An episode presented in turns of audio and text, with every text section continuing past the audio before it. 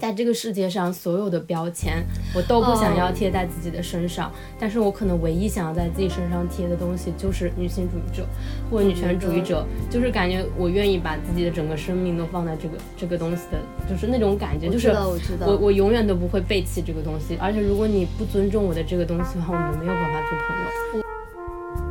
就是。可能这个世界上就是缺少我们想要的很多东西，嗯，然后在这个时候，我们必须要找一个自己的方式，所以可能很难，但是我们要把它发明出来。就让我觉得，在性别上面的焦虑少了很多，但是反之，对种族上的焦虑会更多。就是现在可能已经敏感到了，发生了一些自己觉得不舒服的事情，就会去想是否可能是因为种族造成的。就那不勒斯去写暴力的方式是一种，感觉是一种集体性的，就是整体整个笼罩，像一种命运，一种逃不掉的宿命一样笼罩在个人生命里的那种写法，就感觉它是一种渗透，就暴力渗透在这个世界的每一个角落。哦，那我觉得对于我来说，我站在边缘的原因是因为我恰好只能站在边缘。就是我，我昨天又注册了一遍听的，然后。我我是把自己标为酷儿，我就就是有在接受这个身份。你看，我就说什么明年说不定这个狗毛还在异性恋，然后标榜为女性。你知道吗？我今年有许的愿望就是希望我明年能变成兰兰。大家好，欢迎大家收听这一期年末巨制二零二二女性主义学习报告。呃，如果收听我们节目时间比较长的话，会发现我们做的第一期节目呢，其实就是二零二一年的女性主义学习报告。然后我们大差不多就是一个年终总结的东西，然后也是我们频道最重要的一期节目，对。然后，嗯，我们刚刚在聊天，然后聊今年这一年，然后就很好笑，就是我们一年前在录这个节目的时候，我们三个人是那种，嗯，即将步入社会的女青年，女大学生，然后一年之后，我们还是很迷茫，就是迷茫到下个月自己住在哪里，在什么地方都不知道的那种迷茫。嗯。然后远在荷兰的 Kiki 就是也是觉得自己的生活出现了很多变数，然后很迷茫，可能在一个挣扎的时期。所以，我们这一期播客呢，可能会聊一聊我们这一年在女性主义上的一个成长。今年就是我觉得，对对我们来说最重要一个就是做一直在做这个播客，就当是吧？就当时其实可能也没有想到。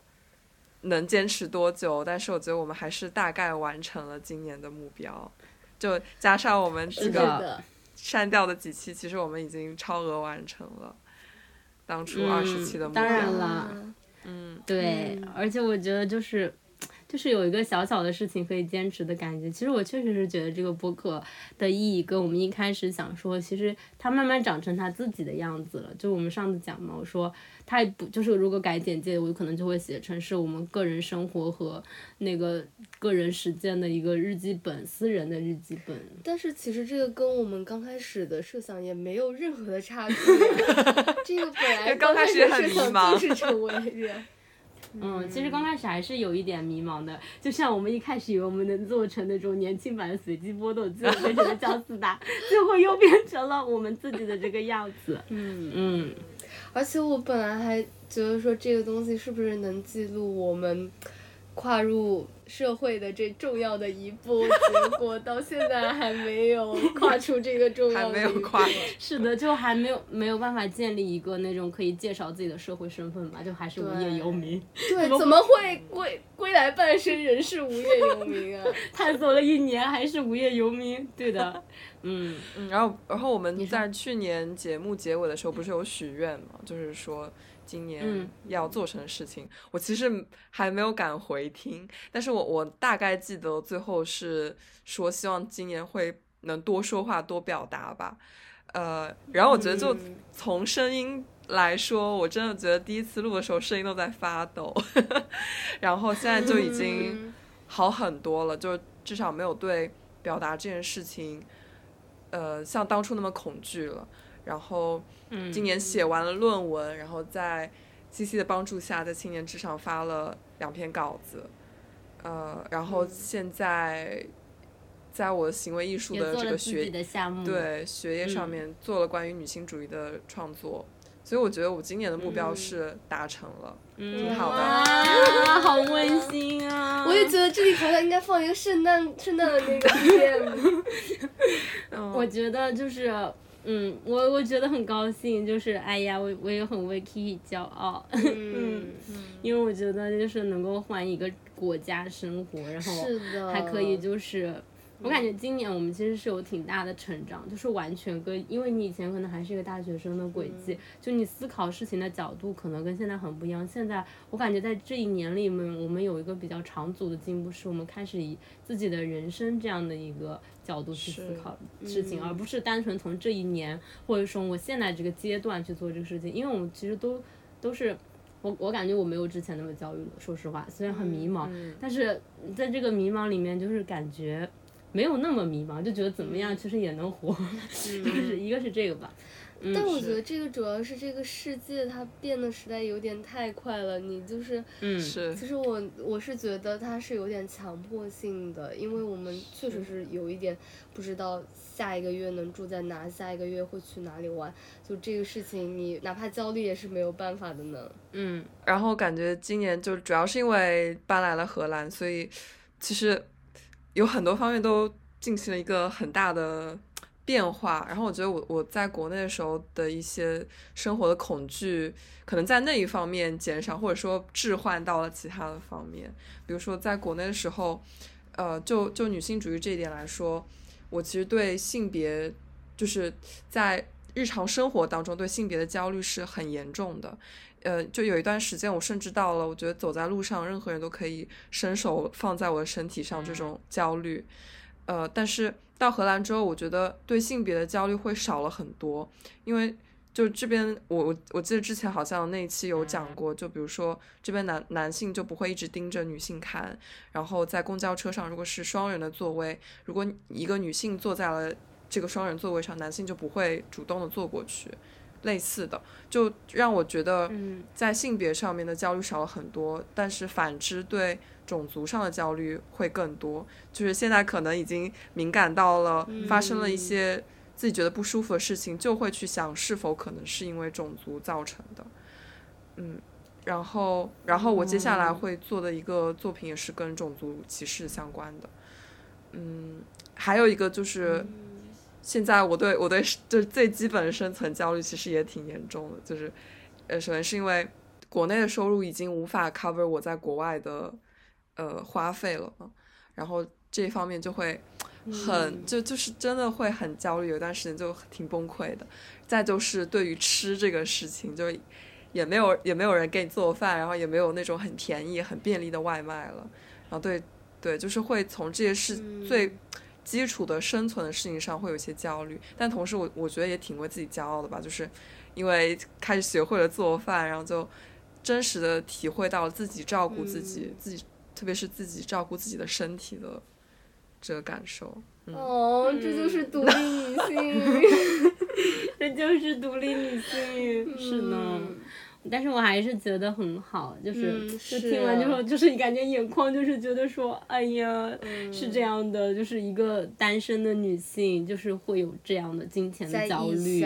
就是金钱的焦虑。然后其实我之前之前看那个种族及歧视那一期，他不就是讲嘛，说呃，作为一个单身的年轻的亚裔的女东亚的女性，其实在所有层面都是这个。就是歧视链的底端，嗯、就是尤其是尤其是单女，她当时还讲了单女的话语权，就是说其实一个单身的女性是很难被别人听到你说话的，嗯、就类似这种，其实有很多焦虑，包括 Kiki 讲的所有的这些焦虑，其实都是一个影射吧。嗯、比如说你说生存的焦虑，然后照顾自己，就是其实有点，就是也是有点孤单的吧。嗯、其实就是缺少一些支支持系统。缺少一些，尤其是在异乡。如果在国内的话，可能还会有一些女性友谊作为一个联系。嗯，所以我感觉，对，哎，还是很厉害的，为你但我突然想到一点，就是，即使是在 ballroom 里面，因为荷兰的 ballroom 其实黑人还是挺多的，然后亚裔的女性好像在这里又有一点成为了那种有带着一丝猎奇的，然后异叫什么 exotic 那种。呃，色彩就是我们有一次，呃，就是所有人在一起，然后要嗯 battle 的时候，呃，当时的那个老师就是直接把我们所有的亚裔女性形象的人都拎出来了。然后虽然不知道他是不是刻意这样做的，但是就是会会让你会让你往那个方面想。对，所以 Kiki，你现在觉得就是这种对于种族的敏感，会不会有点像我们在国内就是对于性别的同构的嘛？对，我觉得其实就是它都是一种弱者。对，因为我觉得在国内的时候，种族的问题不是那么明显，所以大家会性别上会更明显一点。然后在这边的话，也不能完全说没有性别平等的问题，但是种族的问题就会更明显。嗯嗯，那你是怎么应对的呢？呃。他要做作品呢，是，创作是我们的武器。对，因为我当时想说，就因为，哎呀，不知道不，我觉得不管是性别还是种族的问题，我其实遇到这些突发事件的时候，都还挺没有办法能当下一下子反应过来去去应对那个状况的，然后。然后那天我我被就是做那个亚洲眼睛歧视了之后回来就就那天真的很愤怒，因为我我同时愤怒那个人为什么要对我，也同时愤怒为什么我当时没有做很好的回击。但我就想我必须要做一点什么，我要用我自己的语言，他可能不是说出来的中文或者是英文，但是呃行为艺术也是现在也是我的语言，所以我就会用这个来做一个反击。嗯，而且这个时机还挺好的，因为当时。呃，就申请了一个我这个城市一月份的一个公开的艺术表演，就是是免费的，对所有民众开放的。所以我觉得在这个时机做一个这样反对亚洲歧视的表演，还还是挺有意义的。而且我当时也有问我一些荷兰的朋友，就荷兰的亚裔朋友，首先他们都他们或者他们的朋友。他们的亚裔朋友也都或多或少接受过、受到过这样的歧视，但是好像都没有我就是这几件事情加起来的严重。呃，然后就是荷兰当地的白人朋友有说，就是自从 COVID 之来，欧洲对亚裔的歧视就是会更明显，尤其是在荷兰更明显。呃，但是大家就是没有怎么太多的讨论过这个事情。然后，而且不久之后，Black Lives Matter 这个事情就出了嘛，然后大家的关注点又转向了对于黑人的种族歧视上，所以对于亚裔其实是没有很关心的。然后再加上亚裔的人本来就好像就比比较受规训吧，就是没有那种很站出来为自己反抗的对那种精神，对，所以就是我觉得还是在这件事上有很多可以做的。嗯嗯，我觉得很好，你就是在。很多媒介上，语言有，然后舞蹈，然后创作，就全部都是你的，全部都是你的语言，全部都是你的武器啦。哎，而且怎么说呢？就是我觉得咱们其实已经挺习惯的了，面对这一种歧视也好，或者是这种异化也好，就是作为女性身份上，其实我们已经受到过很多类似的，呃，这样子不好的事情了。嗯，然后。我我觉得就是你今年的变化不是也是写了一些稿子，就是开始进行一些自己的创作。其实包括你写那个夫葬礼的时候，还有你写那个嗯更衣室的时候，对女更衣室的观察，其实也是你的一种反抗的方式了，是吧？但是我每次还是觉得自己的创作都经常是处于一个很安全的情况下，就是我永远只是。事后的反思和观察，就是我好像没有一些很在场的这样子一个东西，对抗性。但是我觉得也可能是，就是我觉得就是咱们从小受到的教育以及身份性所带来的这样一种，就是行为上的规训，对类似的东西。嗯，所以。但但对于这点，我有我我有一点想法，就是特别是当时我在做完我的那个作品之后，因为它是有一点关于呃 censorship 和嗯怎么说呢 protest 这这一方向的嘛。然后在做完之后，当时嗯我既不在那里，既不在场，也做不出那么就是掷地有声的事情，我好像不适合做我想做的这个事。但是我我也有，就是后来有有想，也包括跟我的教授说，是的，我不在那里，我做不出那样及时性的运动，但是我可以做的是，呃，就是在一个在异乡的、不在场的、安全的抗议的运动，就是嗯。呃，关于那个事，大家所需要的不只是有那一个最冲在最前面、最激烈的那个反抗，也有它周边的思考，就是嗯是有很大的空间给各种各样情况的人去做一些同时服务于这个中心的事情的。嗯对，所以我就就也觉得没有那么嗯焦虑了。嗯。哦，我嗯确实觉得这个想法本身也是很女权主义的，嗯就是他没有在特别强调，呃，就是冲在最前面那一个人的领头作用，而是嗯强调这个社群中的大部分人和几乎所有边边角角的人的作用。嗯，而且我觉得你做的事情其实是反抗这个社会，就是某种否定性，就是反抗对抗自己身上的那种，包括你来自你自我的一种，其实那个否定性是巨大的暴力，就是抑郁症很多不都是自我对自我的暴力嘛？其实就是有那种感觉，就是肯通过肯定自己嘛的那种，就是嗯去 对抗这个否定性。嗯嗯然后其实我我就想到我最近最近在找 voguing 的私教吧，就是我很喜欢那个 performer，然后有在上他的一些课，然后他的每节课都不是就是扔给我一个东西叫我练习这个，而是他问我会做什么，然后我想要什么，然后在我我自己我个人的基础上，他只是给一些指导的建议，然后他甚至不会告诉我，比如说。比如说我们在训练音乐性的时候，他甚至不会说这个音效你可以做一个什么东西来卡这个音效，他甚至就是让我在那里失败一百次，然后说没关系，我相信你可以找到你自己的方法。所以我就觉得，我不知道这是这是一个欧洲性的解决问题的方式，还是说，就就因为我我在我的学习当中也也遇到过这样的事情，包括我的教授就是以呃鼓励我，他相信我能找到自己的方式这样一种方法来鼓励我，就是会让我觉得。它不是一种那种权利，就是自上而下的给你灌输一个东西，你必须要做到这个，你才是优秀，你必须是做成这样才是优秀，而是你有你自己的空间，你有你发展的空间，你需要找到的是你自己的方式。嗯，好好呀。我们每次定了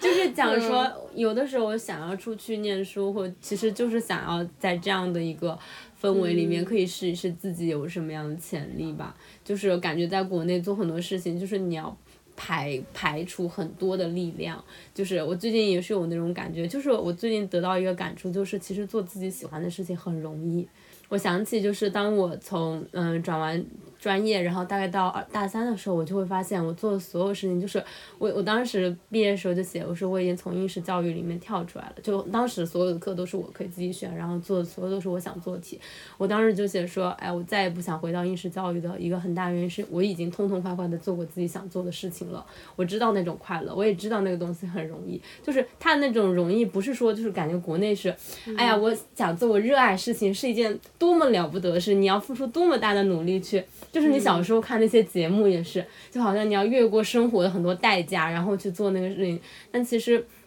做自己的喜喜欢的事情，其实反而是是可能是世界上阻力比较小的事情，就是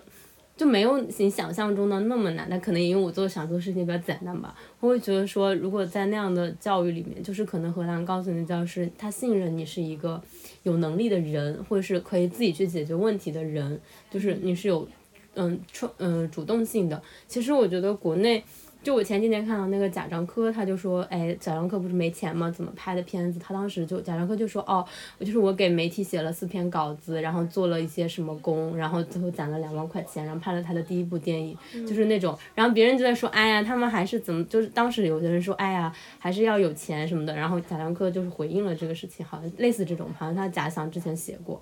就是你会感觉说，其实很多事情，就是那个主动性，你从来没有被鼓励过。就在国内的教育里面，他他不鼓励你去做这些事情，他就只会让你看你身边身边那个啊，这个条件是不足够的。但是我们是可以通过某种方法去普及这个，就是创造，就是自己可以创造这个创造性，从来都没有被鼓励过的那种感觉。我觉得主要还是很多时候大家都太胆小了吧。嗯。而且其实我有有一种感觉，就是很多事情其实是不花钱就可以完成的。就是我觉得我们在上海的生活是一种。有一些在很多人看来，其实是有一些穷的生活，嗯，但这样的生活它其实完全没有减损你这个生活的任何一个质量，嗯，反而是我觉得从这个穷和有限中是有一种新的创造力是在滋长出来的。嗯。就比如说我们那天在库尔公社参加的那个活动，它到现在我还记得它它的名字叫做“穷库尔”什么什么的。然后我就觉得真妖怪说，对，穷酷儿。哎，有的怪人的记性哎还是不行啊。呀就，然后我就觉得说这个名字取的也太好了，就是确实啊，如果它是任何一个就是让我觉得。呃，需要一点钱去参与的那个东西，对它其实反而失去了那个，就是让我觉得最快乐、用最原本的材料能够做出来东西的那种创造性。嗯，而且我最近在看，就是因为我在写库尔公社的稿子嘛，然后我就在看很多东西的时候，我会发现说，其实绝大多数的亚文化或者是亚文化社群，它在最开始都都呈现出一种 DIY 的状态，嗯就是一种拼贴式或者是很 DIY 很粗糙的那种方式。其实那个东西就是我们所有的力量，就跟我那天看到他们就是讲拼贴嘛，其实拼贴是就这个东西其实是一个，就是当时看一个 Zime 的手工的那个写作的那个那个文本，还有讲说拼贴这个东西是一个非常低成本、低廉材材料就可以达成创造力的，而且这个拼贴的这个本本身这个东西就非常的，他当时说就具有一种原创性，而且具有一种反抗性啊，就是你把别人的东西直接拿过来二次创造，我也不记得他当时怎么讲的，但是他就讲到这个东西，我会想到说就是那种 DIY 性，其实就是。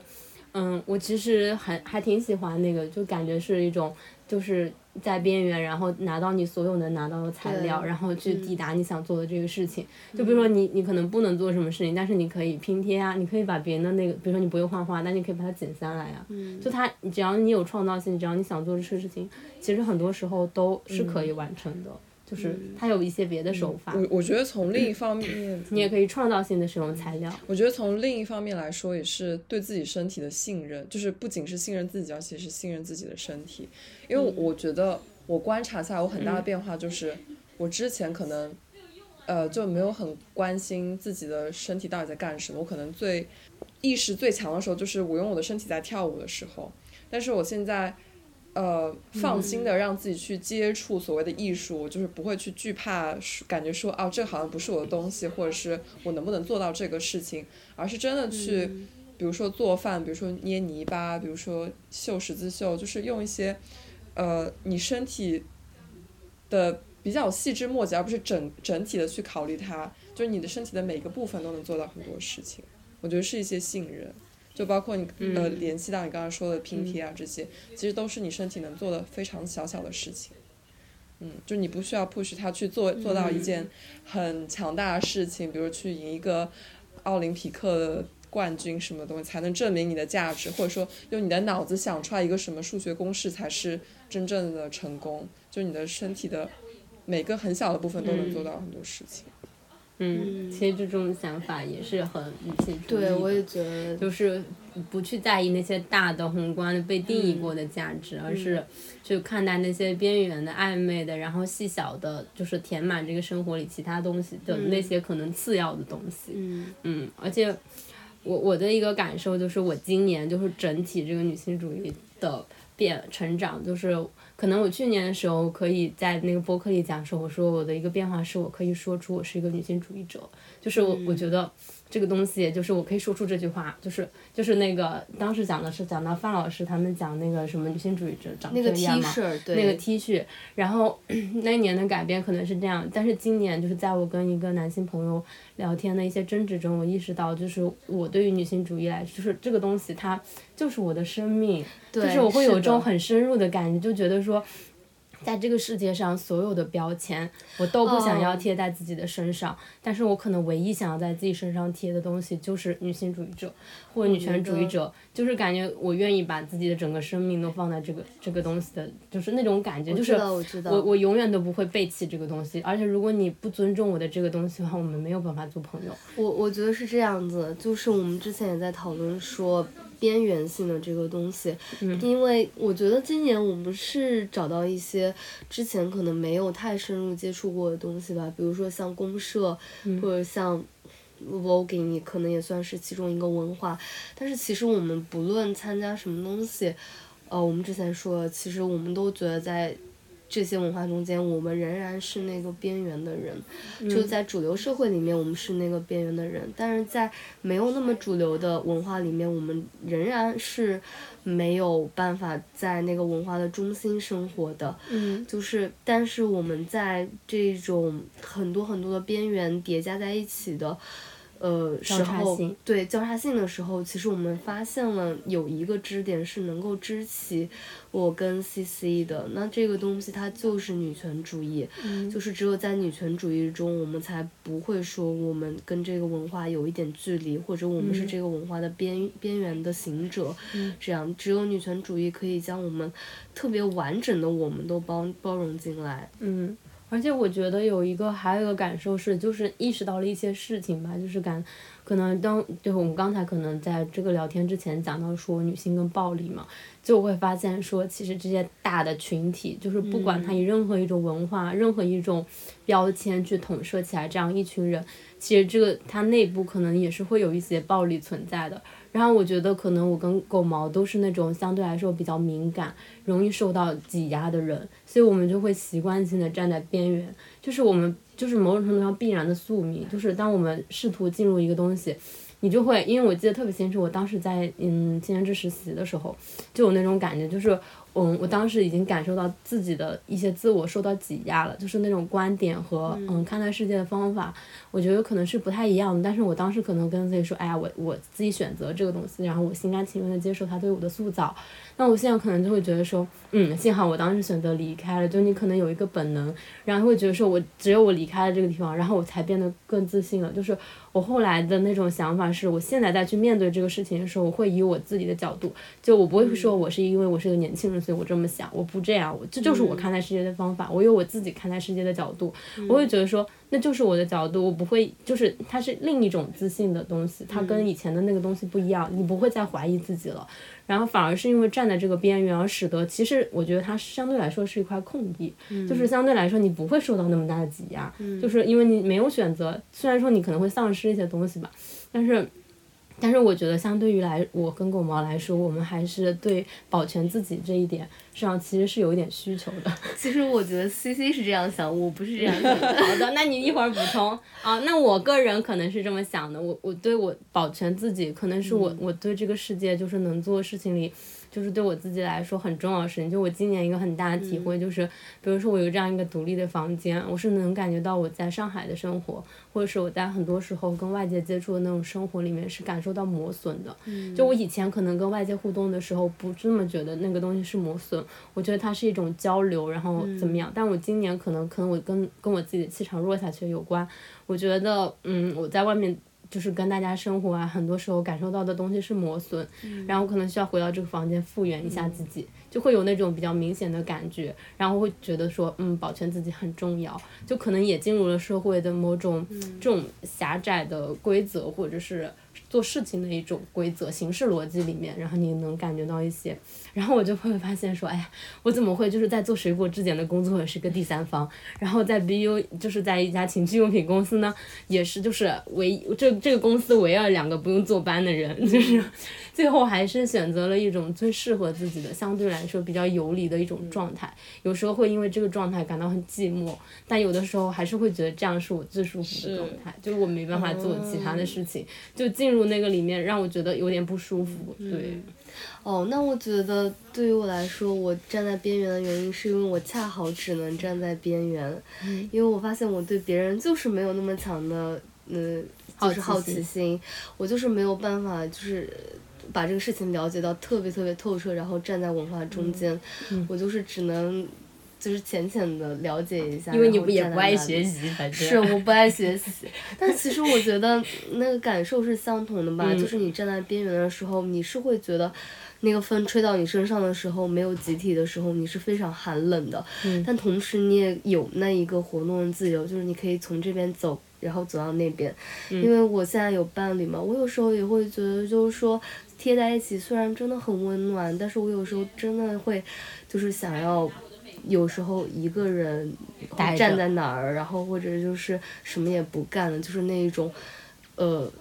很很独独立的感受。我觉得我也是希望那个东西的。嗯但是我觉得我今年学到一个很重要的东西，其实是跟 C C 在那个上海的时候我们聊了。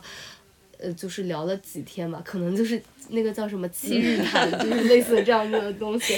就是嗯嗯聊出来了。嗯而且我们之前有讲说，其实女性的夜谈就是夜聊，其实是一个很私密，但是女性生活中非常重要的一个场景。它其实从来没有被呈现过，就在任何场景里面很少被呈现出来这个东西。但是也因为它那个私密性，我当我们想去录录下这个对话，其实这个对话就具有了表演性，它就。它它就是一个瞬间的东西，完完全全属于女性的、短暂的瞬间的东西，但是又是真正滋养我们生命的东西。对，因为我就想到，就是跟我的朋友们，好像几乎每一个人都有这样子一个夜聊的时刻。其实你不是说聊了一个多重要的内容吧，但是你在这种聊天中，其实大部分情况下你能感受到还是彼此的那一种关怀和滋养，就是你从对方身上汲取到的温暖。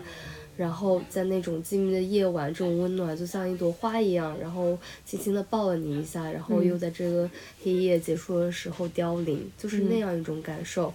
然后我跟嗯西西算是在今年有了一个大和解，就是他刚才说那个集体的暴力，其实我觉得不用集体，就是我们两个人之间，其实之前就会有那种。暴力的感受，就是这个暴力，它到现在有的时候，其实我觉得还是会出现，嗯，但是已经比之前好多了。嗯，我觉得很重要的原因是因为我们在今年都有了一定的成长，同时我们有了一个很长时间的一个分开，然后又独自去旅行，独自去感受这个世界的过程，然后回来之后，在一起在聊的时候。就有解决了一些，对，解决了之前为就是大家都在彼此都在逃避的一些亲亲密关系的问题，就是在可能今年旅行结束之前，我们俩从来没有聊过我们之间关系的问题，嗯、就彼此逃避一下，嗯、但是回来之后会觉得，呃，幸好我们当时没有聊，就是如果当时聊了，我们的关系可能已经破裂了，就是。可能有时候我会看，嗯，公社或者是库尔公社，他们其他一些人，他们那种疗法，就是把关系，就是每个细节都要聊出来的那个那个疗法，其实有时候会觉得会破坏这样，就是，嗯，会破坏它原来的生长性，就是我会觉得关系自己会生长，然后我们可能在一个比较恰好的时候，大家又有能力，然后其实有时候逃避也不是一件很很不好的事情，对，我会觉得，然后当我们有能力，然后我们再去聊这个东西，然后去弥补、修补之前关系里的一些问题。嗯，我觉得比较好的是，我们任何事情都没有走到太极端的程度，就是我们两个人也没有这个心力把这个关系全部都聊得清楚，也没有这个心力，就是在当下那一秒就要完全解决这个事情，就幸好还是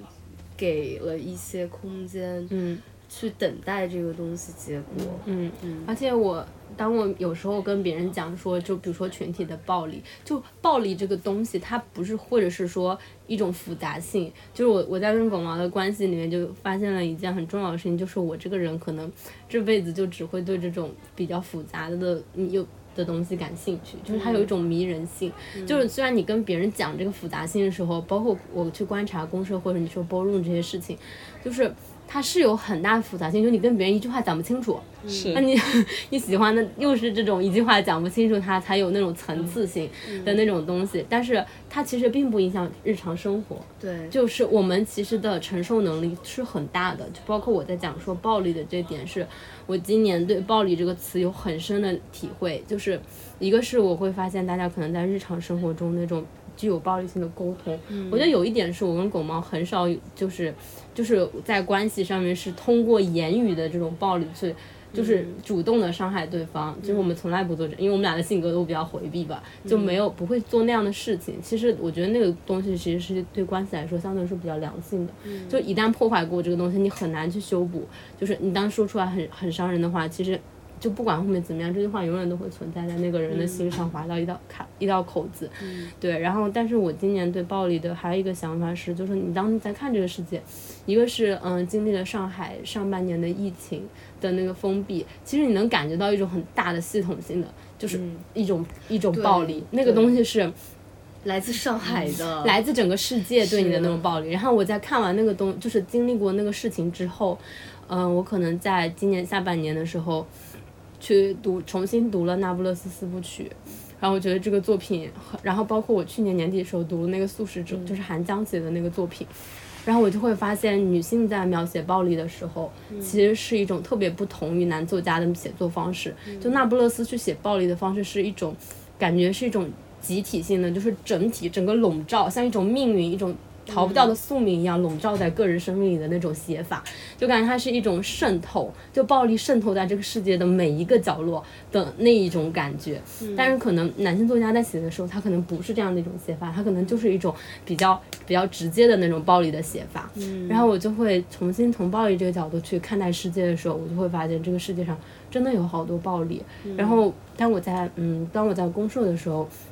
我就发现，可能说，哎，就是可能大家的交流，日常的交流里面，虽然说了要做到非暴力沟通，比如说不用反问句，比如说就是不要就是直接的人身攻击某个人，就类似这样，但大家在情绪里面的时候，其实还是会在沟通里带有暴力，就人跟人之间的暴力。然后我就会想说，暴力这个东西会不会就是一种，比如部分的世界的本质，其实是不可避免的嘛？但我后来有一天晚上的时候，在跟嗯公社的。可能出现了一些霸凌事件嘛，跟他们的当事人聊天，然后他们说，他们虽然受到了一些霸凌，但他们仍然愿意待在就可能像库尔公式这样的生活方式的这样一个社群里。很大原因是，他说他觉得他像在打官司，就是在这个里面，大家还是可以就霸凌和反霸凌这个事情，我们如何推动一个反霸凌的制度，去把这个东西解决。然后那天晚上的时候，我就反思了一下自己。我想说，当我这么轻易的，就是说出，哎，可能暴力就是这个世界的本部分，这个世界的本质的时候，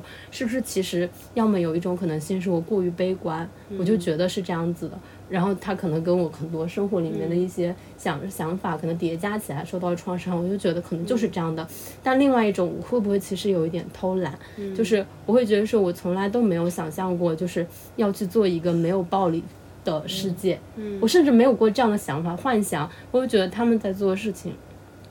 是不同的努力，就是他们可能真的相信说，哎，可能是可以努力的朝这个方向去努力，就是建立一个反，比如说反霸凌的制度。这个可能这个公社里面是没有暴力存在的，或者是说，嗯，我们可以尽力的去把这个当暴力出现的时候，怎么把这个伤害减到最小。然后我当时就怀疑过一瞬间，说有没有可能这个世界是可以不带暴力的？嗯，只是我从来没有见过这个东西，我从来不敢想象。它就很像说女性主义的世界，就当时狗毛曾经问过我说，就是母系氏族这样子的一个东西。就是说我们对这个东西的想象，也是因为可能我们在厌女症的社会里面，我们见到了到各种各样的暴力，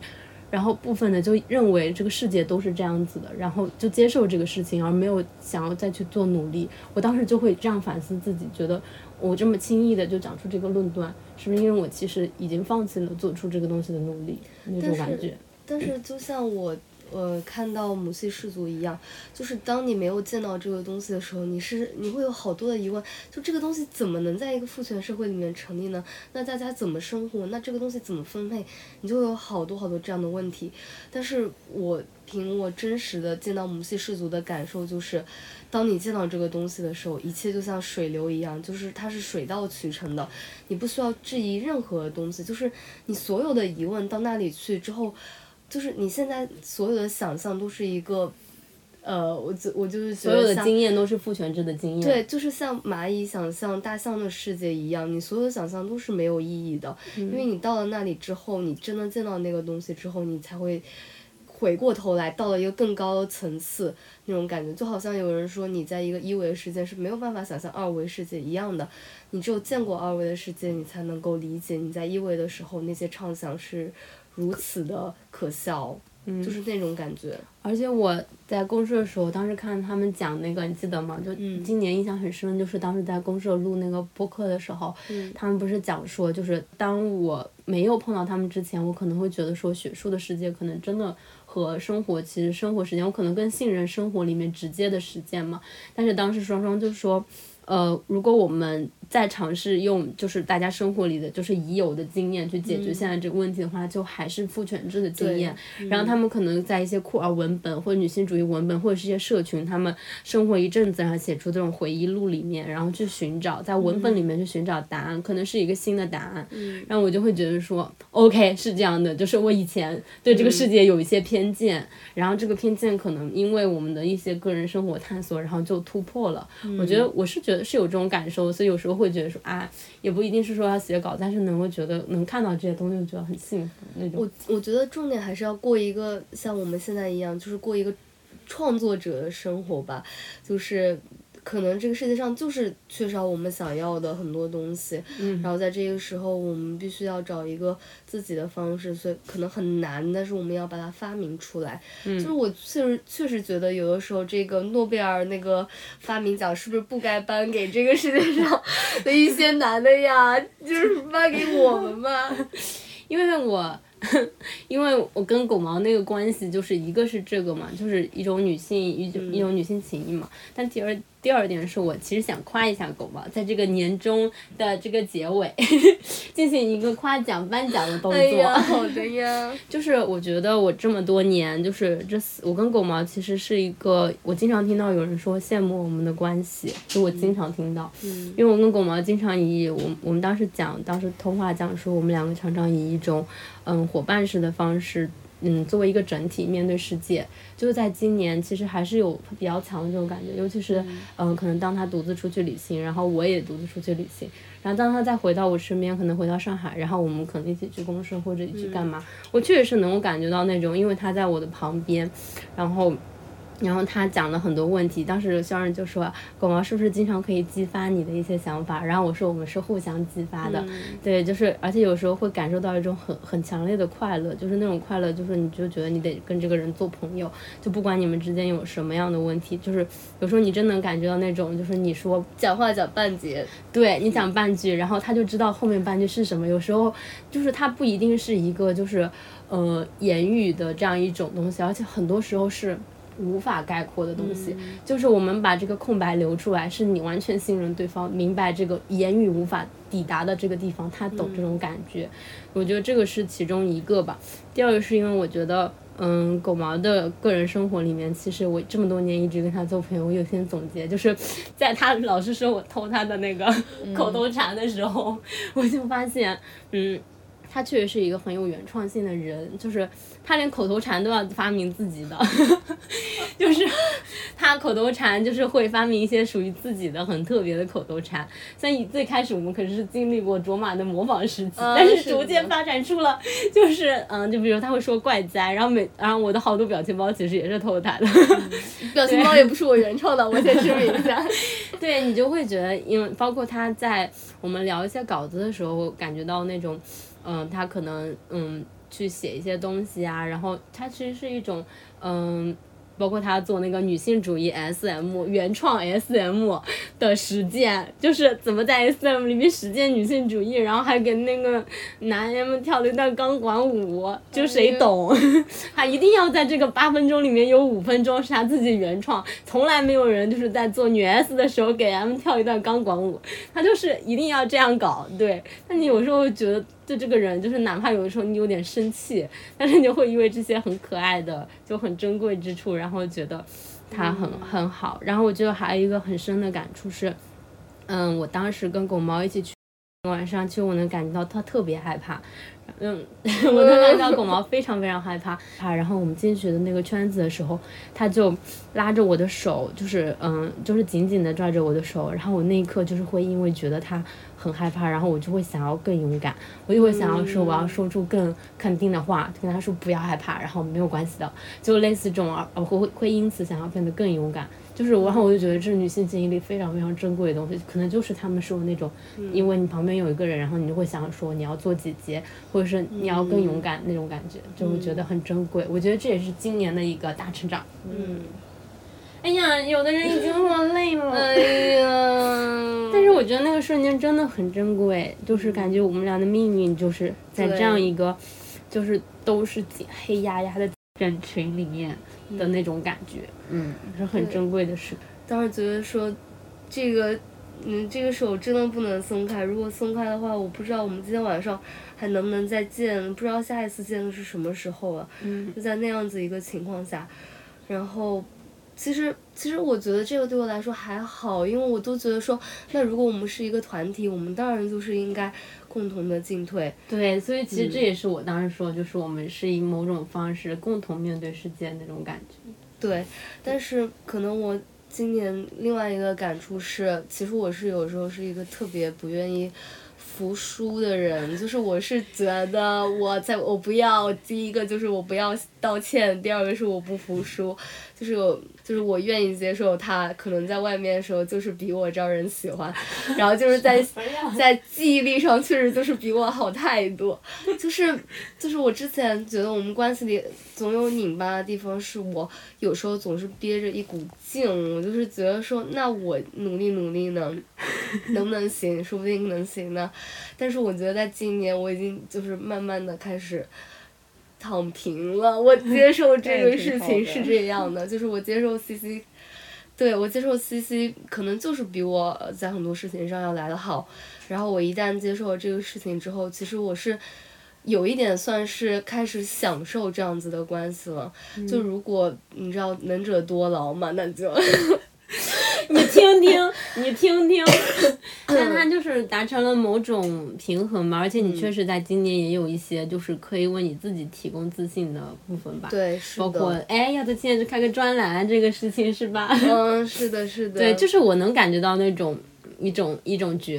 角力，就跟那个那不勒斯里面那个莉拉跟那个兰诺一样，他们是有一点竞争的感觉的。嗯但是，但是它也是一个很良，就是我觉得还是一个挺良心的东西，因为我们其实就是在推着对方的生命往前走，以至于我其实今年想做那个艺术项目里面，其中有一个可能就想做女，就是。呃，女性的那种亲密关系是一个网的那样子意象，但也是，然后狗毛就会跟我说，其实也是一个迷宫，就他会为我补上我可能烦恼的那个那些就是一个部分，然后我想说，因为他补上了这样一句，这个东西就变得更加的完整了的那种感觉，就觉得其实很好，而且就是它是个人生活里面的一种很大的成长，其实这些事情很重要，就对我们的个人生活来说，比如说夜谈里面我们聊的很多东西很重要，是生活里面几乎最重要的，而大家避而不谈的那些东西，那种感觉。我就是中间偶尔想说一些什么，然后就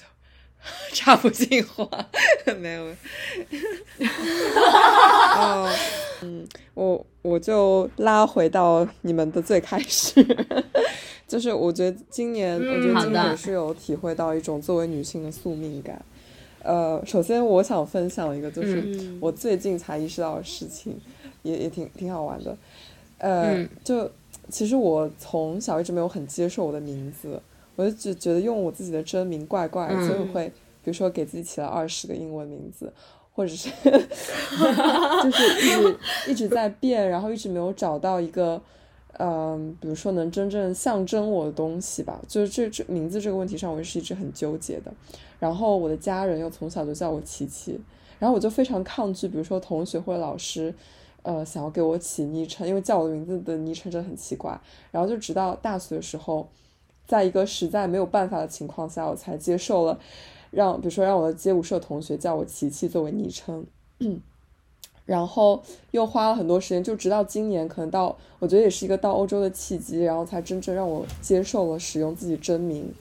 这一个事实，就是我比如说会在注册新邮箱的时候用 用自己的名字，而不是用一个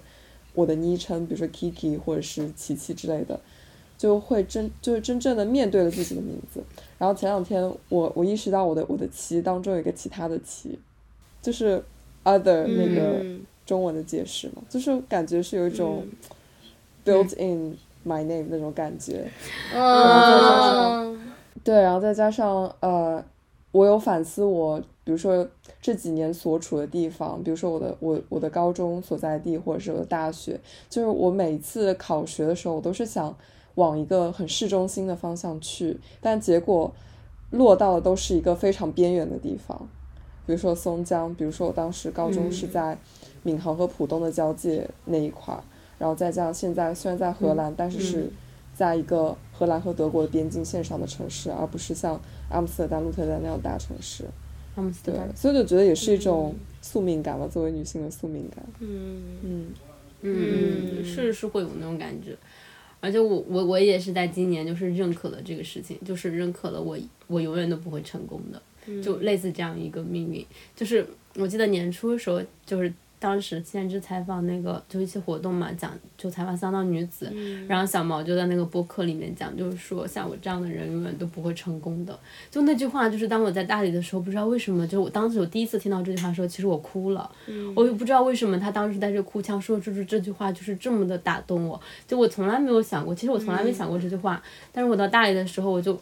反复的想起这句话，我就觉得像我这样的人永远都不会成功的。然后我在今年，然后跟一些朋友聊天的时候，我发现其实我比他们，我一直都没有什么，就是那种很慕强的那种感觉，就是我好像其实很早以前就已经默默的，就是当我从比如说一个重点中学，就是一路其实都是那种年级前几，就是到、到东华这样一个学校，呃学呃末流二幺幺，不是不是上海末流二幺幺，对这样一个地方的时候，当当我在大学里面进行了一些其他的探索，其实根本不是你得了什么奖学金呀、然后在那条路上走的时候，我得到了另外的一些东西。我是在这个过程里慢慢慢慢的接受了，就可能这个学校哎就这样吧，然后然后慢慢的接受了我我再也走不回那条路了，就是走不回，就当别人在考研或者是各种各样的东西的时候，我其实不会羡慕他们。就我发现有时候狗毛竟然还是会羡慕的，就是羡慕什么？你有时候还是会有一点就是羡慕的，就是也不是说我记不得了，反正就有一些生活的细节的时候，而且我身边有一些人，他们可能会就是会羡慕的时候，而且我是在今年才发现的，有一些人的慕强时刻，嗯，就是呃，可能跟一些之前的前同事朋友，他们聊天，他们择偶，然后他们在做一些人生选择的时候，我就会发现说。哦，原来他们是这样想的，我一直以为我们是一样的人呢，然后我才意识到，哦，说可能可能大可能女性的这个生活里，包括你说拉拉圈子里的这种慕权慕强的，其其实究其本质，大家都是慕强的受害者呀，嗯，但是大家默认了这样一种规则，然后就希望在这个规则里面成为强者。但其实这个东西本身是跟女性主义相悖的呀。嗯。但是只是说，可能这个社会就是这样一个社会，它不是我们理想的那个弱者也可以生存的社会，所以大家可能比如说拉拉圈子，你认为最不应该慕强的圈子，他们反而在慕强，因为他们要在我有这些条件，可能才能在现实的这样一个环境里面有这样出柜、做出这种选择的这种能力和底气，你就会觉得说是这样的。但我可能在今年就是彻底的躺平了，彻底的觉得说我这样的过过我这样子的人生也不错。就是，但是我有一天我想说，我真的改变了吗？因为我有一天就是在跟嗯我现在的这个伴侣聊天的时候，我就想起我其实高中的时候就很喜欢当时海桑写的一句诗嘛，他说我愿意做一个有追求没出息的人。嗯，就是我偶然有一次跟他讲起这点，我发现我从来没有变过，就是怎么会这样呢？就是我以为我成长了，但是我再回头看我高中的时候，我当时喜欢的就是，可能我当时的那潜在潜意识里是向往那样东西，可能当时有很多东西放不下，或者是你还是在追求一种。嗯，可能你知道是你是因为通过这个路径，你才得到你现在有的这些东西的，嗯，就是很残酷啊！你是因为考到了重点中学，你才能够看到重点中学里的那些事情，朋友。然后，但是当你考到这现在上海这个学校，你你才能够看到上海的这些东西，而不是在一个中专、一个工厂，就你知道这个规则。然后你有时我有时候也会稍微矛盾一下，但是嗯，我觉得我已经到了一个够了，就是我这个人就是跟我高考考分一样，就是考到了一个我想考的分，到这个线这个线以上，就我当时想上这个学校，这个线是多少，我考到这个线就可以了。我并不想要考这个线上更多的东西，我只想得到我想得到的东西。然后我就会发现说，他就是在今年达到了某种自洽。唉，就是这么看，这么总结，今年真是大进步呢。所以我在讲这个开始讲这个播客之前，我讲什么我什么都不知道。你现在就知道，你也不知道，说着说我也不知道。我肯定是不知道的。然后还有一个就是刚刚讲到夜谈嘛，我我就就是开始想到我最近积累的一个习惯，就我在走在路上的时候，一般都是我就不不不不听任何播客，比如音乐的时候，就会在想东西嘛，然后再和自己对话。然后我最近就开始有意识的把这些瞬间记录下来，就可有的可能只是视频，就是录我自己这样拿着手机在路上走的样子，或者是我录音就是录我走在路上，然后旁边车子呼啸而过，然后我在说一些和自己自己说的话，就有意识的记录下来这些时候。以前可能会觉得就是这只是这只是自己和自己说的话，它可能没有其他的价值，然后说完就忘记了。但我最近觉得这是有有价值记录下来的事情。我也不知道之后会拿这些素材干什么，但是我对就是有有一些和刚刚讲到的那种夜谈是相同的。它是有价值，它是不被主流认可的，有价值的发生的 交流，嗯，珍贵的东西，嗯嗯，我我我这个是从一年前就开始啦，记录这个事情是有一我我好像跟狗毛讲过吧，就是我有我当时有个室友，那室友就从高中时候就开始写日记，他就是能够翻出他高中的某一天，那天特下午特别想吃麦当劳。就你知道，他跟你讲这个事情的时候，他其实对我的心里造成了一个很大的震动。我发现我高中的时候其实从来都没有写过任何就是自己的文字，就是或日记那种。一个是你会觉得很羞耻吧，第二是因为当时看了太多好的东西，就是作者作家的那些，因为你写很多摘抄本，会觉得他们写的东西很好，然后你又不愿意就是。就你那个时候就觉得自己的文字又不成熟，就那种感觉。但他当有一个人告诉你说他就是觉得，哎，他能他日记能够想去说他哪一天特别想吃麦当劳，这件事情很重要。就是你会在那一刻就感到很惋惜，就觉得自己大学就是高中时候为什么没有记录下来呢？就即便说你现在当时记录下来，你说哎，我可能会想把它摧毁，就是你可能现在回头看，但是那样子一个一个下午想要吃麦当劳的下午不够珍贵吗？就是。它能够事无巨细的记录下你生活里真实发生的那些日常跟琐碎的东西，甚至是可能会是你当时的一些片段的想法。然后我就是在那一次之后，然后开始就是记 flow mo，就是就是我每一个时刻脑袋里可能在想的事情，或者说我打转了一阵子的事情，我都会把它写下来。然后就是写了大概几千条吧。然后我我真的是在写那个东西之后。变得平静和疗愈了很多，我觉得真的很疗愈。就有时候我话真的太多了，这也是一个客观事实，就是 没有人能够在你的生活里面听你讲这么多的话，而且我有时候。而且当时那个他的前炮友，当时就说过我我我常常是通过跟别人交流，这样就对话的方式去梳理自己的思绪。嗯，然后我经常是这样的一个习惯，但是我说完就忘了。我高中有很多这样很珍贵的对话，真的很多很多，就甚至是他们记录了当时的一部分的我是怎么想的。但我自己已经失就是失去这个人之后，我就失去了这些东西。我当时就会觉得说，如果我说完之后，我也能自己把它用文字记录下来的话，即便这个。人离开了我，嗯，这个东西也不会离开我，就是我可以有自己的保存自己的方式，就是它是对你自己的一种关照和疗愈，而且你写把一些东西写出来之后，它是完全私人性的，它不准备发发表在任何一个，它也不是为这些东西做的准备，它只是记录下我的这种思那种思考或者是一个片段的瞬间我想的事情，然后有的时候偶尔就是我写我现在写作有时候会找不到自己说话的语气，或者是就是写作上面的一种状态。我可能我最近，而且是我昨天发现的，就是我发现我只要阅读一下自己的私人日记，大概。不要十五分钟，我就可以进入写作状态。就你围绕一个周身是你自己的文字所进入的一个语境，然后你再开始去写那个东西，你会很容易找到自己的语气去写作这个东西。然后我就觉得它是一个小小的，哎，找到一点小小的窍门，或者是小小找到一个小小的，就是自己发现的一些对于自己来说很有用的方法。觉得它是一种对自己的关照，而且我觉得就是私人化写作，我今年也有想说，我发现。嗯，写作这个东西，我不对它有任何的奢望，就是嗯，或者是野心。我觉得它只要说，就是因为我在看那些我自己写的那些私人化的日记的时候，我发现。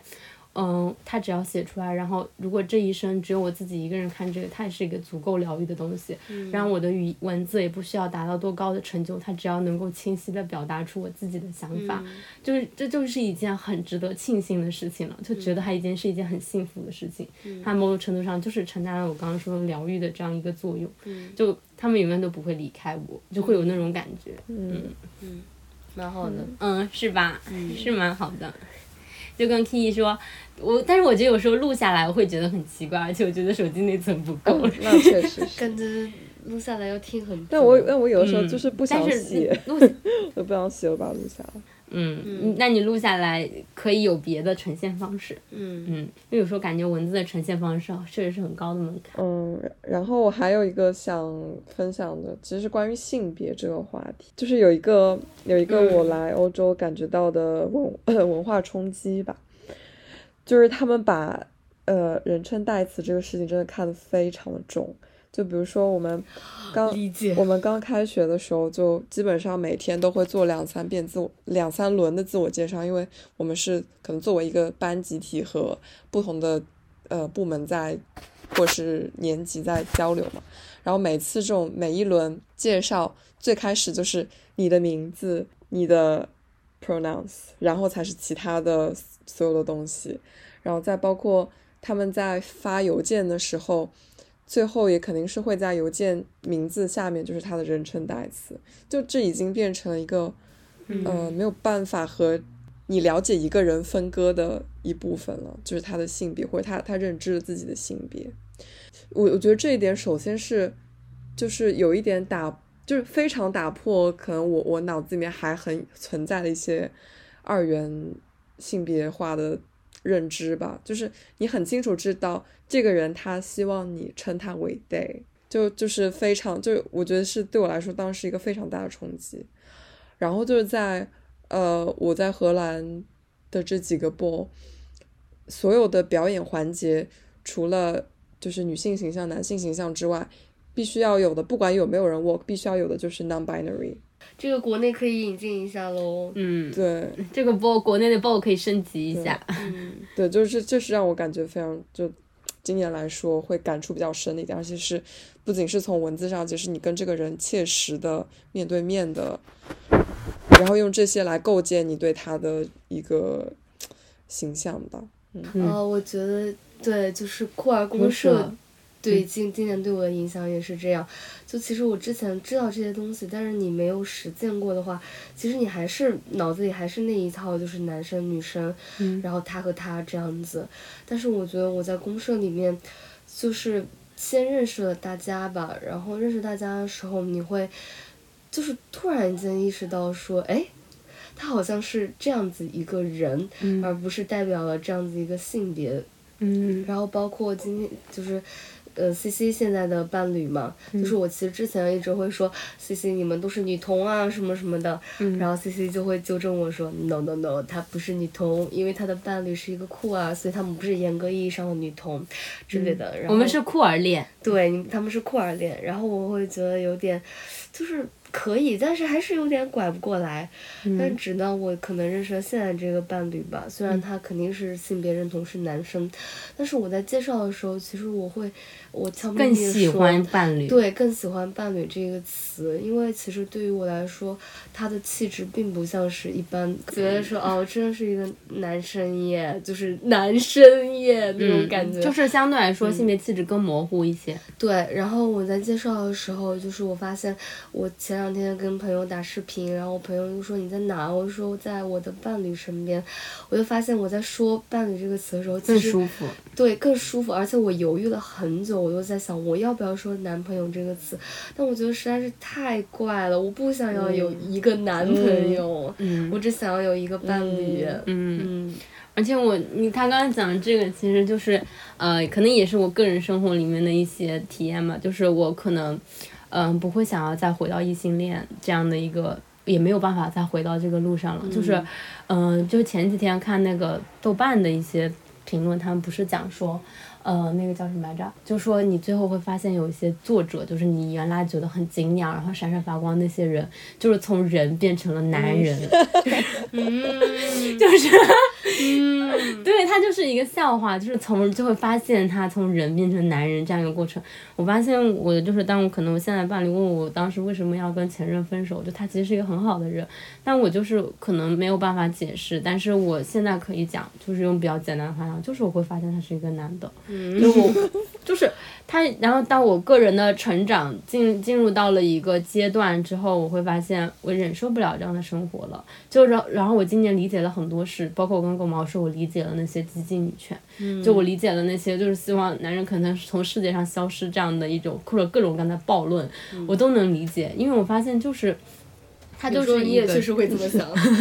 对，然后他可能只是把你心里那种隐秘的想法说出来了。对，一个是这个，还有一个是我们可能因为这个叫什么，就是我没有办法再回到那个，因为想已经想要别的东西了，我不能再骗自己说，哎，我可能还想要那个东西，我就是不想了。而且我在一种新的关系模式里面，我是能觉得更更舒服的，就是你能够以他是他自己，我是我自己。就是你说我们只是伴侣这样的一种方式，就是一种相对来说很和谐，然后比较平静的这样的一种状态生生活下去。然后它是一种对我来说更没有挤压的东西，而且我不需要更加平等。嗯，而且同时我们可能作为女性。可以想，就是我当时讲说，因为我们享有了共权父呃那个共有了父权制的创伤，使得我们的命运得到更紧密的连接。就你能够完全懂，你不需要跨过什么东西，就感觉他就是跟你同一个物种，就是，而男的是另一个物种。我曾经想要去试图理解他们，但是我最后发现说他们是是有点浅薄的。就是刚刚回扣 back 一下前面我讲的，就是我可能还是对复杂的与迷人的这个东西，呃，更有一些想要探索的欲望。而且确实在走。上这条路之后，开始意识到一些事情，就比如说，我当时在公社跟那个，呃。老孟聊天的时候，他就说，其实这个世界上的边边缘性，就是边缘的处境是相似的，就是这世界上不是只有性少数身份这样一个边缘性，所以我们不会特意去强调这个东西。这世界上还有很多的边缘性，就比如说他可能在新疆长大这样一个事情，其实这个东西就是一个很边缘的一个地理位置上的边缘。对对，地理位置上的边缘，它可能会带你来你成长环境中的那种边缘。就它其实是有很多，比如说你说交叉性或叠加性这些东西，其实大家往往是就。就比如说，我可能想写那篇稿子，是我不想把很多东西 focus 在就是性少数这样一个身份的边缘性，而是其他东西。他们有其他生活里边缘性，比如他们在做反消费主义的这种生存生活方式，比如他们在做多元关系的探索，比如说他们在做一种共居青年共居的实践，比如说他们在关注就是神经多元这样的东西，就是它是另外一种边缘性，不是呃不能以一用一种边缘性去掩盖另一种边缘性，就那样子的一个东西吧。然后我在我的个人生活里，可能就。是，我还是会想要尝试各种各样的东西，就这东西已经不会改变了。就包括我是真的，甚至有点想尝试一下 BDSM，就是这个东西。行，没有想到吧？就是我以前看到有些东西的时候，会觉得说这个东西就是呃 not my thing，就是我就是观摩一下，然后那个一下。但我现在觉得说，我个人生命如此的短暂，为什么这个游戏我不能玩一下呢？嗯嗯。而且你确实会在那个里面发现新的自己。你你伴侣怎么想？啊，我跟他说了，他 他怎么想？他他没说什么，他他应该也是挺有探索欲的人啊。我跟你说，我伴侣他上一个女朋友是 M，就是他也是跟我一样被迫做 S 做了一段时间。你们两个现在都是 M 了？我们两个现在都是 S。那你们现在都 Switch 了？嗯。而且我确实是觉得这个东西有很大的乐趣，就是更享受这个东西了吧？就游戏嘛。嗯，都就是游戏那种感觉，就是不必太当真，对，就是那种感觉。嗯，我觉得整那是就是一种整体的个人生命状态的一种松松动了一点，松动的松弛的那种感觉。嗯，哇，我我我就是，呃，这其实跟我想说的另一个东西有关。就今年不是开始学行为艺术嘛，嗯，然后就是被老师逼着看了很多东西，呃，然后其中就是有一个他讲到。就就可能我之前的想法更可能偏理解到性别是被社会构建的，但是在最近学习当中会，嗯，更更接触到的一个是性别是表演的，就它是表演性的，嗯，尤其是什么时候？就前段时间不是参加了一个那个 drag king 的 workshop 吗？然后就真的就是去看，嗯，去看男性是。男性是怎样被表演的？比如说，去我们去观察他们如何走路，如何如何吃东西，然后包括一些非常微小的动作，然后你就会发现，哦，对，这些是性别构建的，但是你也可以做出来这些事情，就是你也可以表演这些男性特征。就是当时我觉得这个实践还挺迷人，虽然我没有往下推进一步，但我我就感觉，因为我我一直是从性别标谱的另一端去，就从女。极致的女性去理解整个性别和，或者是甚至是拿这个呃视角去看整个世界的，但我觉得就是偶尔跳到了这个性别另一端之后，还挺有意思的。嗯，你这个让我想到了一个，我觉得我今年可能我还在思考的一个问题，就是我会在想说，我怎么可以就是在呃接受了接触了库尔理论之后，重新去认同自己的女性身份。嗯，其实它是一个很奇怪的事情，就是我觉得我现在状态就是一个一个以。其实是在实实质意义上是更接近库尔的一种状态，就是你接近库尔理论之后，就是可能无性别，就是当你消解了二元这样男和女之后，你要怎么通过什么是归属于女性气质，或者是什么，是女性这样东西去定义这个东西，然后你就会发现说很怪，就它它是有一定这两个理论中间本身就有一些交叉的矛盾性在嘛，然后我发现我切实的碰到了这个问题，对，就是比如说我们在讲述的时候，就是经常会讲到一个词，比如说女性气质，嗯。其实它非常非常难定义，它在女性主义理论上和库尔主义理论上和都有着完全不一样，甚至是截然相反的意思。对你如果消解了这个东西之后、要怎么办呢？嗯，但是我觉得库尔理论，我最近对它的这个感受就是，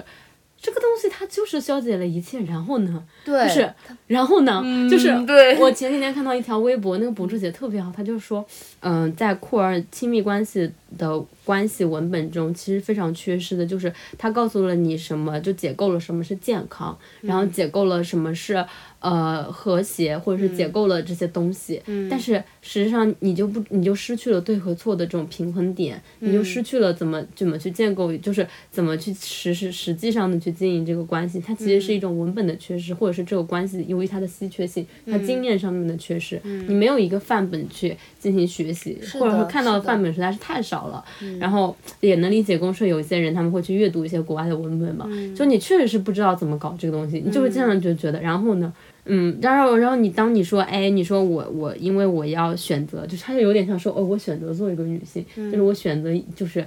投入这个斗争之中，但你会觉得这个话讲出来很怪，就是是嗯，反正我就是觉得有哪里怪怪的，就是那种感觉。但所以就实质意义上，其实更更加像酷儿的一种状态。但是，哎。你又觉得库尔这个理论不能够对。适合你，对，呃，他的库尔理论的一个问题是，就是女性和女性的生命经验，就身为就是你说女性气质很难定义，但是女性的生命经验确实是我二十多年都是这样的一个人生，对。我从来没怀疑过这个东西，而且它这个词和我很近，这种近的建立其实也建立在我每次走进女厕所。这样的一种联系里面，就是你每一次都是一次又一次的在那个框里面写上女一次又一次地走进女厕所，然后然后库尔理论和库尔这个词更像是一种你在人生中到二十岁。忽然之间，这个世界上跳出来一种理论，然后就跟你说有这个东西，然后我我跟这个词之间的建立的联系是比较弱的，就是它没有像女性一样，它女性像嵌在我的个人生命里面一样，但你的实际状态其实又偏离了这个东西，你又没有办法回头说什么是女性，你你说的这个女性其实是男二二元定义下的女性，我觉得确实吧，因为女性这个东西，它就是更加接近于我们的生命体验。因为人为什么是十进制的，对吧？就是因为我们有十个手指头，就是我。就就是我说我我说我自己是女性的时候，其实是和我说我是人一样，是的，那种一种默认状态，种东西。嗯，我哦同意。很怪，就是我哎呀，但是我也没想清楚这个事情，但是我觉得是可以说你是酷儿女性的。嗯，就你当然可以说你是酷儿女性，我觉得你不需要去否认你的女性经验。与此同时，你在状态的话，可能更偏向于一个酷儿，就是你可以说你是酷儿女性。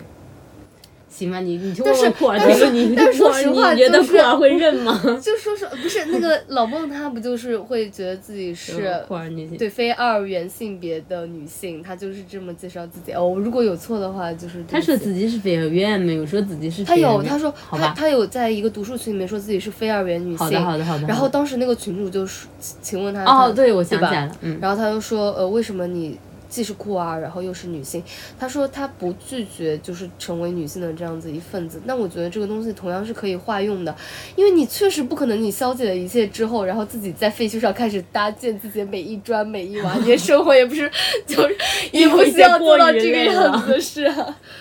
对，反正我就是在想这个东西，就嗯。跟刚 K 讲说性别的表演性以外，其实如果你要讲到表演性，你就肯定是要拿一些已有的，就是大家世俗约定的这个东西去这个东西是便利的，说实话是嗯便利的，就是。呃哦，对，当时讲那个什么纯血拉拉还是什么，反正就讲一个类似这样的词嘛。然后我当时就说，既然这个词本身是没有明确定义的，就是就比如说拉拉这个词，它可以现在引申为非二元拉拉，就是非男都可以统称为拉拉，就这个词义扩充了，就类似这样的一个东西，你就会觉得说，既然这个东西是没有，呃。呃，明确的定义的话，那么其实是可以按照日常生活中是可以按照约定俗成的东西去讲，比如说真正的女同，我就觉得自己很难被划入为女同，就是，但是你讲出这个词很怪，就是。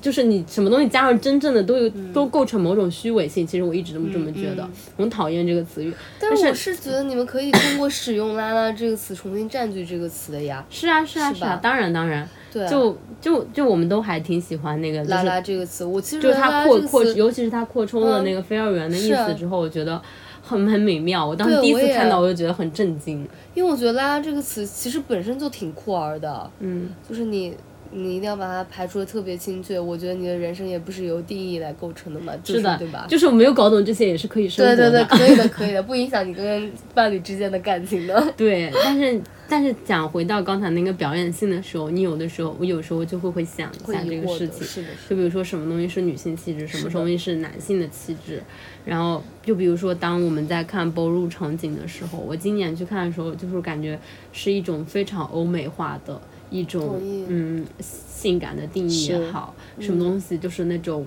尤其是 drag queen，我觉得 drag queen 环节它其实完全没有在假装自己是一个就是女女性吧，就是我觉得那种假装它其实已经嗯脱离了非常表面，而且所有人的气质就是这个文化场景里有一个气质，是。那个气质就是一种嗯。相对来说比较扁平的气质，可以用概括出来，那就是一种感觉。然后是不是我们对原创性要求太高了？但是是这样子，就是我觉得我们在包那个年度的包上，其实只能看到大部分的女孩或者男孩就是性感，然后另外一部分就是有那么一两个吧，他可能气质是比较清新，或者是比较科技未来，就是有有这样子零星的几个冒出来。我确实也会觉得说，嗯，好像这个 ballroom 如果一直是这样子的话，它就不好玩了。哎呀，你的要求真的很高啊！对，但是我我们是能懂，就是前面讲的所有这些，就是对于这个东西的歌颂。但是有时候就会觉得，就是大家会把自己的，你刚刚大家有看到那个，就是把假屁股嘛，就是假的胸、假的屁股，就是。就就像我能理解，就是而且我当时跟卡卡讲说，就是体量，就是身体这个体量越大的人，在这个舞台上，就是而且感觉每个人都很高，就是又高然后又大，那其实是一个非常白人化的一种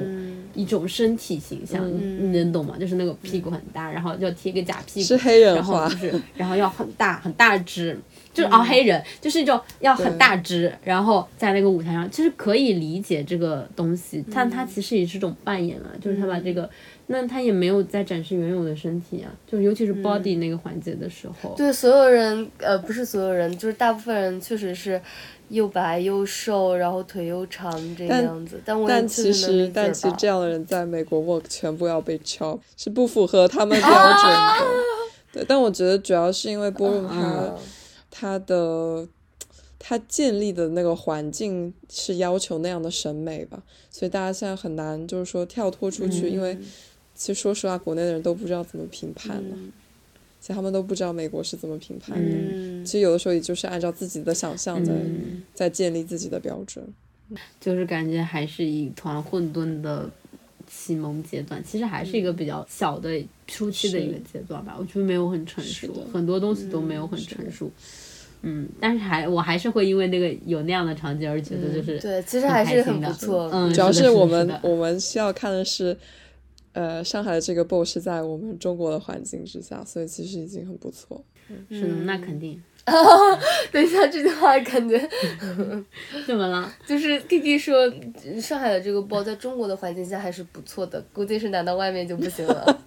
不要这样接。中国是你胸都不能露点，就是很多的事情都不能做呀。就是可能说，你说这个朋克真正够反叛吗？就是它也是构成一种标签式的挪，就挪。贴挪用过来，但是如果真的很朋克的事情，中国没有朋克啊。嗯。嗯，在台在台上都不能就是此地没有朋克，我要补补补一句，此地没有朋克，就很朋克的事情，就是就在我们这个国家最朋克了，就是两两个女的在台上接吻已经很朋了，两个男的在台上接吻已经很朋克了，朋克啦，很朋克啦，谁懂？就是还要怎么捧？就是他说应该是这种文化语境嘛，就很多语境都是因为这个，而且国内确实你也很难大肆宣传，就很危险，都已经到危险，那能怎么办呀？活着就行了，其他的我再想办法。又又发表情包，你怎么老是借用一些表情包的语言？哦，还嗯，我要说自己的原创性语言是吗？嗯，还还有一个我可能最近在想的事情是，就是我也还在思考，这对我来说是个困惑。就我没有读那个，呃，应该是一些精神分析的理论吧。然后他就他就举了一个例子，比如说，嗯，芭蕾舞当中不是那男演员经常会把那女演员举起来吗？然后他说那个举起来的女演员或者说踢高的那个腿就象征着男性的生殖器。哦，就比就是就是说就是说在舞台上你还是能看见一些关系的象征，就即使男性不是那个高高高高在上的，他不是那个象征着决定的，不是那个呃关注的焦点，但他依然是就是成就了一个关注的焦点，就是一个男性生殖器的象征。嗯就是有有一些那个嗯 Peggy Fallon 的那种，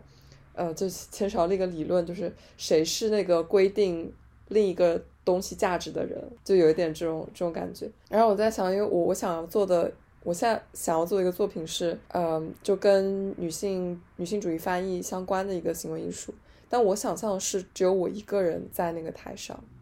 然后我在想，那这不是那这不就构成了？就是我的站着的那个身体，不就构成了男性的生殖器？嗯，不是，但是我我有一个想法，就是刚刚你在讲那一刻的时候，我突然想起之前狗毛就是讲一些呃建筑物嘛的形状很像 dick 这个东西，就是生殖器，但我在想说。男的不会要把所有就是直立然后且勃起的东西占都为算作是己有吧？他们的吧？就是怎样，这个世界是不能有这个直立，手指不是直立的吗？就是这个世界，就是他要把所有东西都拿作这个东西隐喻的话，他就可以占有这个世界所有直立的东西了。就是嗯。哦，但是我反而其实你当你讲说你一个人站在这个是舞台上的时候，我反而不会觉得这个东西是一个你作为男性身体，因为你作为一个完全女性的身体，而且你就是很多很多女性主义的作品嗯其实是独角戏，就是你像《伦敦生活》，其实它本质上是个独角戏。嗯然后你作为一个单身的女性，然后在这个世界上，其实它是一种构成这个形象的隐喻，其实是大于那个男性生殖器的。嗯我觉得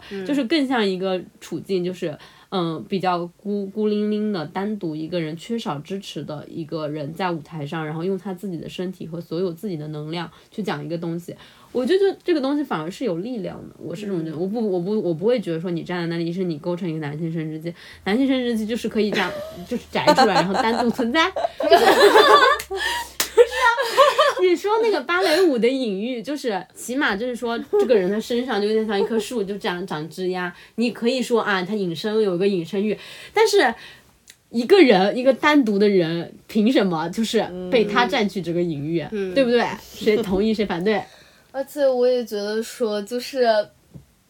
我靠，这样的话这个世界上的每一棵树都会被他们占领。嗯，而且而且我会觉得说，舞台这个东西它本身就是要有焦点的呀，就是说你这个焦点如果不能够人为的被制造出来，那这个观众到底在期待或者在等待什么呢？就是有没有可能这个世界上大家总是会把目光投向某个地方，某个地方的，对吧？就是 这就是那个一种本能吧，人类本能，是啊。比如说会投向有火焰的地方，有声音发出巨大声音的地方。有光亮的地方。对呀、对呀、我就觉得不会，没事，你就继续做吧，对，我也觉得。鼓，励鼓励，嗯，鼓励鼓励。也不可能因为这个东西就是很男性就不做了，我觉得不对呀、需要因为而且你要抢夺这个男性电影，你应该把它拿过来说，嗯。这个东西是女性的东西，是吧？就是对啊，印要地也会勃起呢。对呀、你也会嗯勃起啊，就是你要把这个东西，就是不要让所它占领所有直立形状的 东西的隐喻体，就是成为这个喻体，这个喻体怎么样？要侵占这个世界，嗯就是我们要把所有跟我们有关的东西全部占领。好，也跟我们无关的也要占领，我们的目标是占领男厕所。没有，这个就跟那个跟那个嗯 hijack 一样，呃，call back 一下那个女性主义翻译那一期。对，然后我，然后我，然后现在就是在想要怎么把这些文字上的翻译技巧用到身体表达里去，这是我接下来要做的一个事情。对，就是很难吧？但感觉很棒。对，但是感觉有串联起来很多你的思考，我会觉得很好。还有一些人生经验都串在一起我会很期待这个东西，因为我觉得它是更你的东西。就是我之前有印象特别特别深刻，甚至改变了我对自己的有一些创作，或者是身边的看待别人创作的一个角度吧。就我之前，嗯，跟郭爽老师就写月球的那个作者女作者，嗯，有一次聊播客，就是当时跟着。前置去聊的嘛，我就是在旁边听着，然后当时他就在播客的结尾就讲了一句话，他就说，就他怎么看待女性主义创作或什么这种创作中的女性角色，或类似这样的一个问题，他就是说他觉得这站在人群里面大声说话，就是或者是保持沉默都不是他的声音，他他觉得写作是。嗯，要按要用自己的声音说话，就是我如果这样子平静的讲话是我的声音，而就是他觉得比较激烈或者怎么样，其实那个东西是扭曲了的，那不是你的声音。就是我会觉得有就有一些东西，它像是某种应激的东西，就比如说，嗯，哎，你要怎么样，就是走到这个路上举起这个标识，明确而强烈、强烈而明确的去反对，或者是。去做一个作品去回应什么东西，就是它是一种，其实也是人的一种本能，也可以这么讲。但是我我会比较期待，就是更更你的一种东西，就是我会我会在比看别人的创作或者是自己创作的时候，更期待的是用自己的声音说话，就用他的意思是指用我自己最正常、最平静，就是最。按照我自己的方式的说话那种方式，而不以任何觉得我需要更吸引别人的注意力，或是更怎么样去达到为了某种目的而去做出的这样的表达，我会觉得那样的表达就是我可能我我自己的想法可能会更像郭爽老师说，但我觉得他那个比喻很好，所以我刚刚可以讲说，很想做一个翻译的东西，然后就其他是一个很你的东西，我就会很期待这样的东西，因为它跟你个人的生命经验全部都串联起来，然后它还是一个。我会觉得是更更像你，你说你做出来的作品，我会我会这样会很期待这个东西，而且这个东西有一种感觉，会只有你能做的那种感觉，就是很少有人在同时跨着这两个身份，同时跨着一个译者的身份，同时跨着一个行为艺术，嗯，从业者、行为艺术家这样的一个身份，听起来就是又有创造力，然后又有文化的样子，就感觉是不可多得的。好。是的，是的，就是兼有了那种文本，就是兼有了文本和身体，就身体那种具象的东西，文本那种超级无敌抽象的东西，嗯，还有一种某种境地的方式结合在一起，就是特殊可能共有的这种境遇，然后把它串在一起，它其实是两个特别极端的东西，嗯，就觉得很有魅力，嗯，鼓励鼓励，期待期待，嗯，哎呀，感觉大家的生活都有一些推进就很好。然后这就是作为我们一年的总结，嗯，或者是明年的许愿，对，嗯，进入尾声，嘿嘿，请。我明的我明年的女性主义学习愿望就是，呃，因为我们今天也聊了很多混沌的那些，就是比如说这些二元被打破、性别被打破之后的后面是什么？那我我想今年会专注在这上面，就是尽量的去看懂一些。打破之后的可能，嗯，好好呀，好的一个许愿。我本人就是已经步入的一个概念，已经开始实践。一个概念就是最后到明年，我们在录这个二零二三女性主义报告时候，有没有一种可能，所有人？就是一整个，就是知道公司有好多人，就是我在认识他们的时候，他们可能是跨性别女性，可能是女性或者是什么，但是到最后大家的介绍统而都是非二元，嗯，就是 谁懂？就是我甚至觉得是我们这样的一群人的一种，嗯，某种程度上一个小小的必然吧。但是这么讲话很绝对啊，但是我不准备这么讲了。就是我我昨天又注册了一遍听的，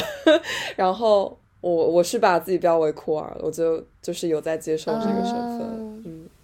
你看，我就说什么明年说不定这个狗毛还在异性恋，然后子标榜为女性。你知道吗？我今年有许多愿望就是希望我明年能变成拉拉。嗯，就是他的困境不在于他不喜欢那个女性，他困境在于他今年就是感兴趣的每一个小 T 都有对象，就是没有那个 available。的对象，就感觉全上海的 T 是不是都有女朋友了？不知道哎，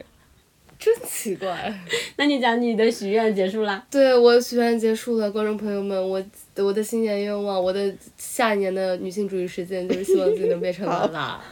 但你这个拉拉就是那个扩充意义的那个，非尔园拉拉，我觉得是那样一个意思。对，然后我就是我对我自己的一个明年的愿望，我觉得 Kiki 讲的那个是一个很好的，就是我们拥抱更多的流动性，嗯其实是我们跟身份或者是呃所处位置的一种探索。然后我我自己会觉得说，明年希望自己可以，嗯、在我刚刚没有解决的那些问题里面，有一些因为由由自己的实践或者是生活所得而引申出来的我自己的答案。就是我可能还在困惑一些事情，比如说我现在这个困惑，但这个困惑其实是大家共有的，就是我发现这东西不是只有我我在想，就比如说我的女性身份和非二元的身份之间的一些冲突，这个东西其实就是有时候感觉自己不太爱学习啊，就是是不是我稍微看一下文本，就是。这个问题就解决了呢，有的时候就会就会这样想，对，然后我就会想说，是不是就是我最近就是没有认真学习，没有，就是确实是很难看到一些就是翻译过的非二语言或者库尔的文本这样的材料，其实很少，真的很少的感觉的，嗯，然后我就会希望明年可以，一个是可以。嗯，写书写一些自己的感受吧，就是我可能想写一个离开了一系列之后成为，嗯，拉，因为我我有一个持续的观察，就是在观察女同的社群，就是女同乌托邦这样一个东西，嗯其实它是一个一个概念嘛，然后我就从这个衍生东西，但是我现在对这个东西没有任何哎指教啊，我本人就是没有什么想法，那我们我本人就是还在观察中，我们甚至可以合作，然后帮你在这边出版。我来给你翻译。啊，好幸福啊！我觉得是有可能的，我突然觉得。我靠，那我也努力学习 我作为一个东亚的，就是这样一个文本，就是以一种，我现在其实能接受自己的生活作为某种原创性的文本存在的。我觉得这件事情是我现在可以接受的事情。以前可能就觉得说不行，就是这个东西要独立。但是当他们在讲说库尔文本或者是菲尔女性主义文本，其实很多是一种自传性的，就更强的，然后没有什么就是特别那种理论化、高度理论化的那种更生活化的一种。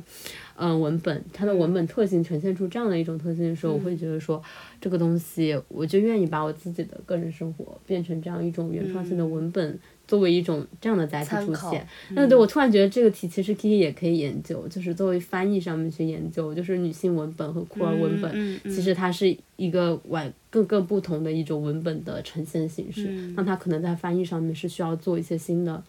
嗯，调整整的，嗯对我觉得那他那个是这个感觉是一个更 original，就是感觉要从头开始刨，就刨那个洞，就是他好像很很上面，就是其实可也有可能因为我没什么但但是文化，其实已经有就是如果我去查一查，可能国外已经有。对啊，我就说是因为我没有文化，对，有没有可能我就是我今年的困惑就是说。是不是有没有这种可能，就是我困惑的好东西，就是真的就是别人已经想过了的，哎，这是只是我们没有好东西。但其实，但其实就是我在 是我我在跟我教授说我想要做的这个作品的时候，他就直接扔了一堆就是关于翻译的理论给我，然后跟我说，作为西方人，我我希望就是会看到你起码知道这些，但是我发现我从来都不知道，就是因为国内的教学从来都不告诉我们这些，甚至不告诉我们这些东西的存在。